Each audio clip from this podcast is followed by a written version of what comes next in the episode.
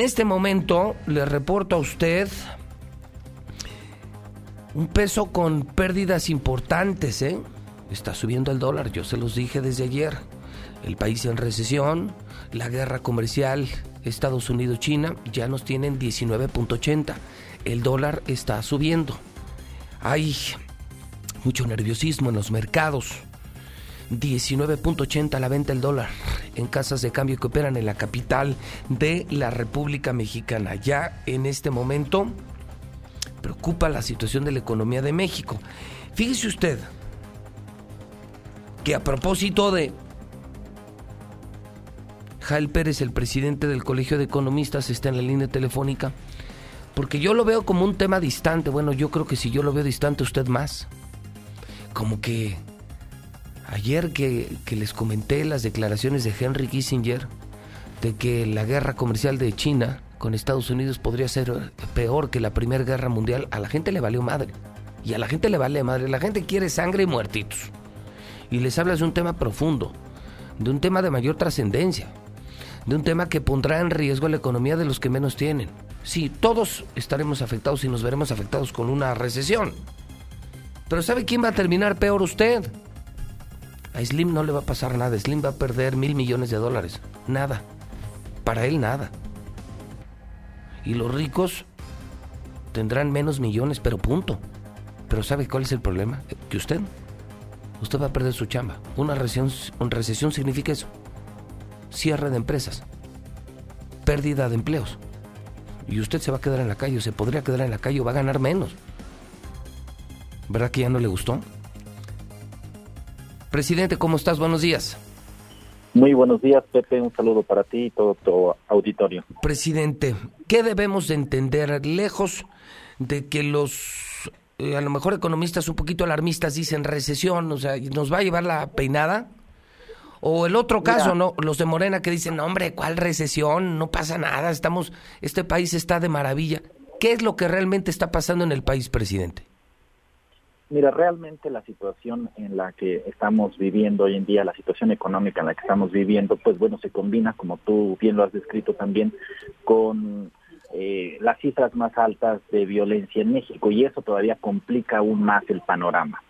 Eh, ¿Qué sucede en cuanto al aspecto económico?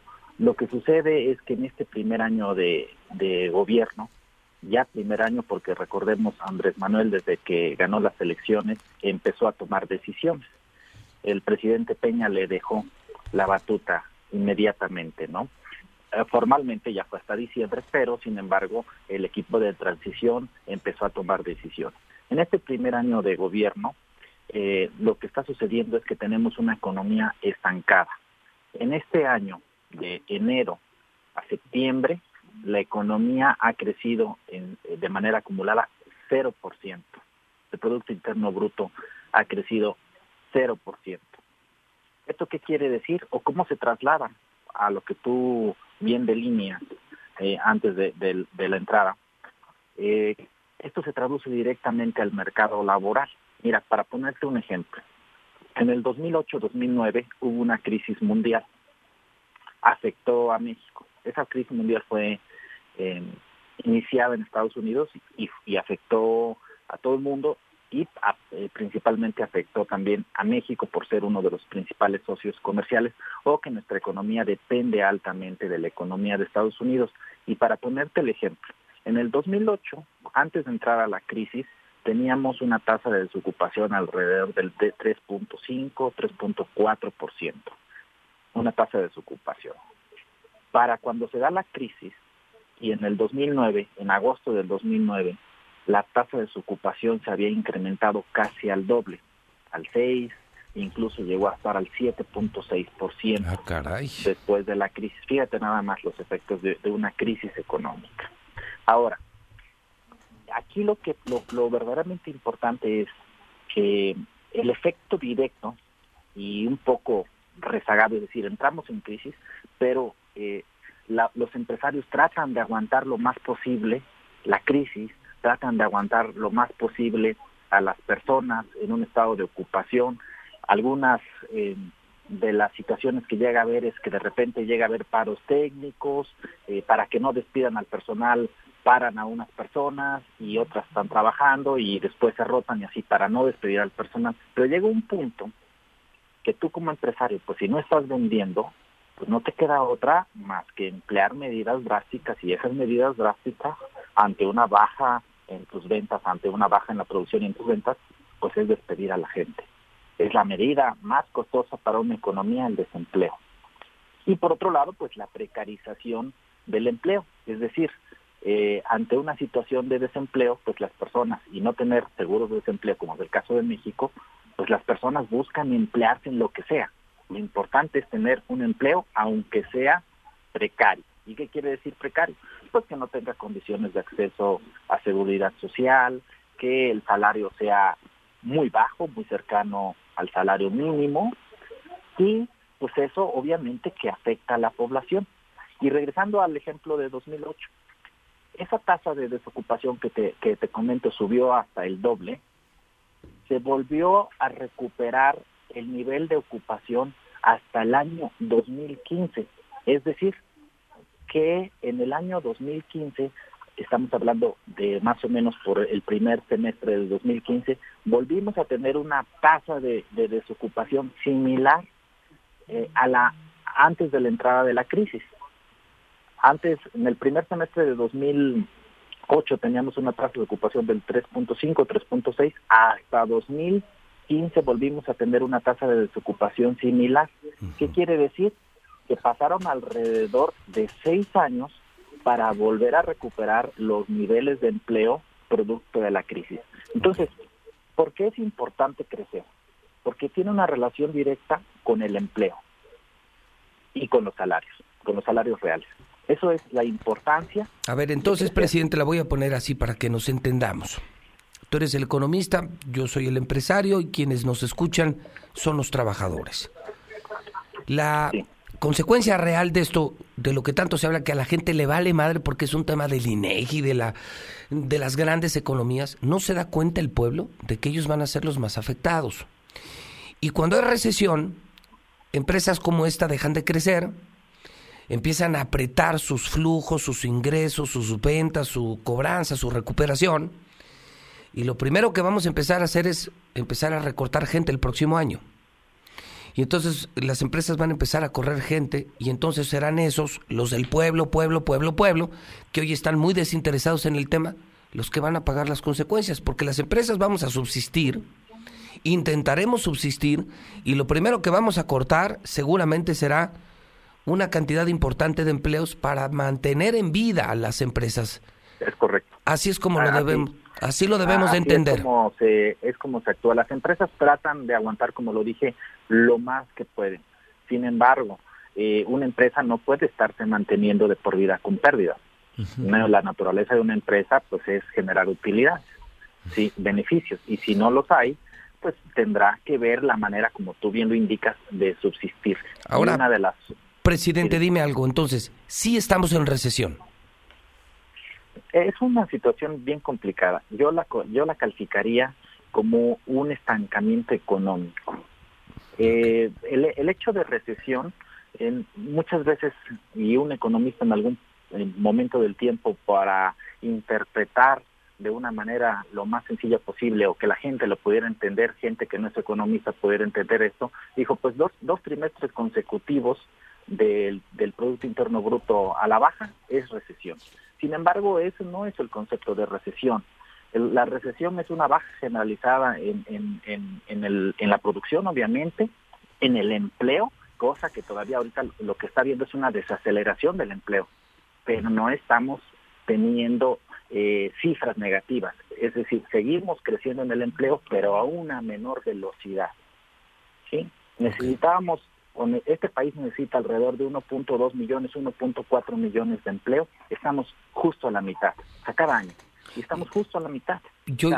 seguimos creciendo, pero aún a un menor volumen. Entonces, bajo el concepto estricto de, de, de, desaceleración, bueno, perdón, bajo el concepto estricto ya de un estancamiento, un, un estancamiento, pues es lo que tenemos es un estancamiento de la economía. Nos hemos, es, es decir, se están como apagando los motores de la economía. Eso. sí, si, si tú me preguntas, ¿es preocupante? Yo diría, es altamente preocupante. ¿Por qué? Porque este año, este año, algunas economías siguieron creciendo a un menor ritmo. Estados Unidos en el segundo eh, semestre creció todavía al 2.2% y generalmente nuestra economía había estado ligada perfectamente con el sector industrial de Estados Unidos y esta vez ha habido una disociación. En este año, después de muchos años, ha habido una disociación entre el sector industrial de Estados Unidos y el sector industrial de México y eso es preocupante. Ahora, ¿qué se viene en un futuro? O sea, se avecina para el siguiente año una desaceleración económica importante eh, la fase del ciclo económico, como lo hemos dicho, no puede mantenerse en su fase expansiva por siempre. Por eso hay ciclos económicos. Y el siguiente año viene una desaceleración de las economías de todo el mundo. Y si este año, pese a que economías como Estados Unidos, a la cual está ligada nuestra economía ampliamente, crecieron y nosotros nos estancamos, imagínate qué va a suceder cuando el siguiente año entremos ya en una fase de desaceleración de la economía mundial y pues nosotros con estas condiciones. Ahora, ¿qué sigue? ¿Qué sigue para México? Por ejemplo, nosotros cuando eh, como Colegio de Economistas a principios de año nos preguntaron en enero, nos preguntaron eh, cómo ven la situación de, del, de la nueva administración. Y nosotros lo dijimos muy claro como Colegio de Economistas. Dijimos, la principal tarea de este gobierno es mandar señales claras de certidumbre. ¿Para qué?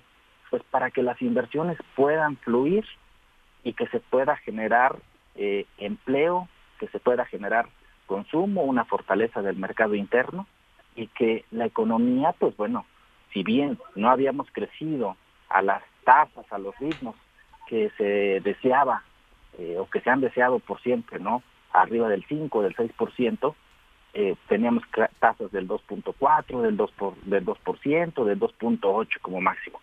Pero aquí lo importante es que veníamos creciendo. Ahora nuestra economía está estancada, o sea, tenemos así, cero crecimiento. Muy bien, entonces la recomendación en ese entorno es al que es trabajador y que nos está escuchando que no le juegue el valiente, no hay más oportunidades.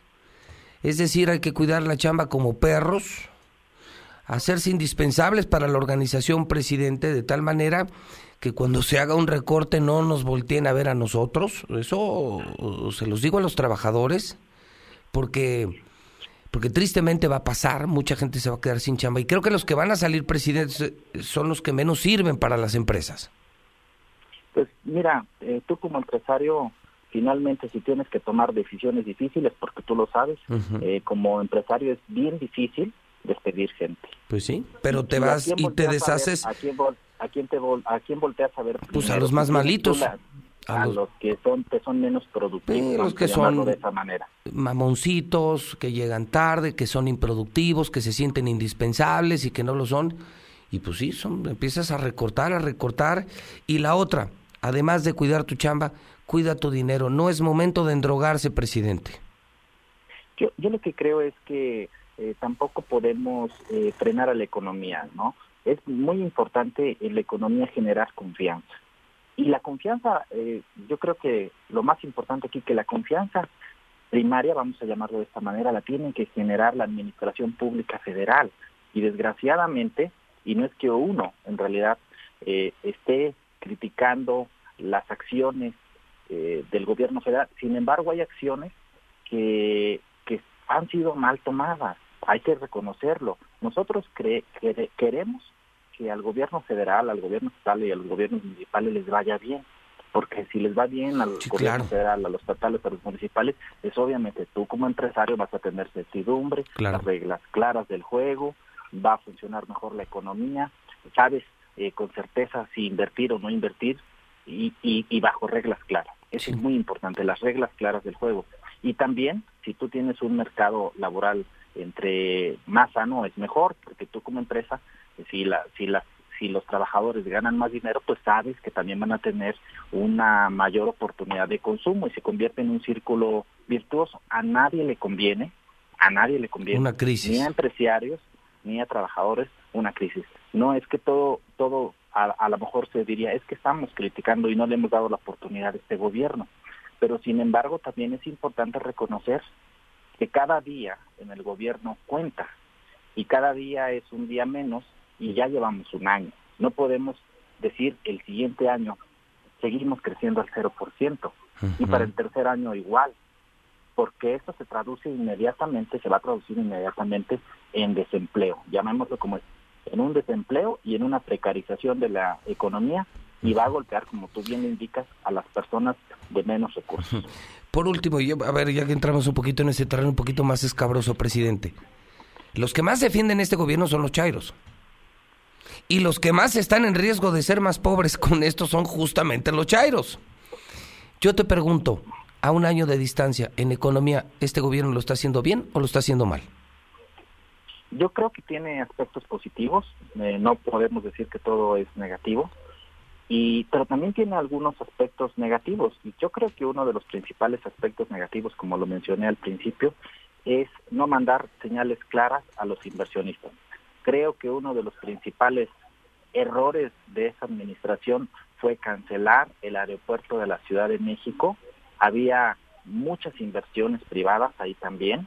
Se, se canceló, creo que fue por más por una cuestión de capricho que por una cuestión eh, técnica, y eso mandó señales eh, ambivalentes a, a las inversiones internacionales y eso ha venido perjudicando eh, la generación de más inversión extranjera, incluso los propios inversionistas mexicanos, a pesar de que se reúnen con el presidente, pues no están invirtiendo, están guardando su dinero para un mejor momento. Entonces, aquí esto de qué es lo que se ha hecho mal, desde mi punto de vista, lo primero fue eh, mandar esas señales equivocadas con la cancelación del aeropuerto eh, de la Ciudad de México. Ha habido algunas otras situaciones también que tienen que ver con materia de política social, por ejemplo, cancelar el, seguro popular, echar para atrás ese primer paso de la reforma educativa, que finalmente no era una reforma educativa, era una reforma laboral. Sin embargo, pues era como un primer paso para establecer un mejor modelo educativo, porque recordemos, o sea, eh, ¿Qué es lo que nos tiene en esta situación como país? Pues básicamente los pilares de, de, una nación es un sistema educativo de calidad, cosa que no tenemos en este país, un sistema de salud de calidad y universal, cosa que tampoco tenemos eh, en este país, y el Seguro Popular de alguna manera subsanaba, porque recordemos, eh, las personas que trabajan para un patrón, pues tienen derecho a recibir un seguro social esa cobertura. Pero desgraciadamente hay muchas personas que trabajan para empresas formales que no están asegurados. Pero también hay algunas otras personas que trabajan en mercados informales totalmente y el seguro social, perdón, el seguro popular era una salida para para tener pues lo más cercano a un sistema de, de salud eh, eh, universal. Y la otra parte pues es tener un mercado laboral sano entre más y mejores empleos se generen, pues bueno, la, una población tiene más oportunidades de desarrollarse eh, como primero como persona, como eh, célula familiar y tener acceso incluso al esparcimiento. Y en México, desgraciadamente, eh, estos pilares, como te comento, pues están muy endebles. Muy bien, pues presidente, no sabes cuánto agradezco mucho una voz especializada sobre el tema. Todo, todo mundo habla de economía. Todo mundo habla de economía y lo peor es que muchos de economía no saben absolutamente nada. Presidente, eres muy amable. Te agradezco. Hasta luego. Gracias, es el presidente de los economistas. Bueno, yo, yo lo que me quedo es,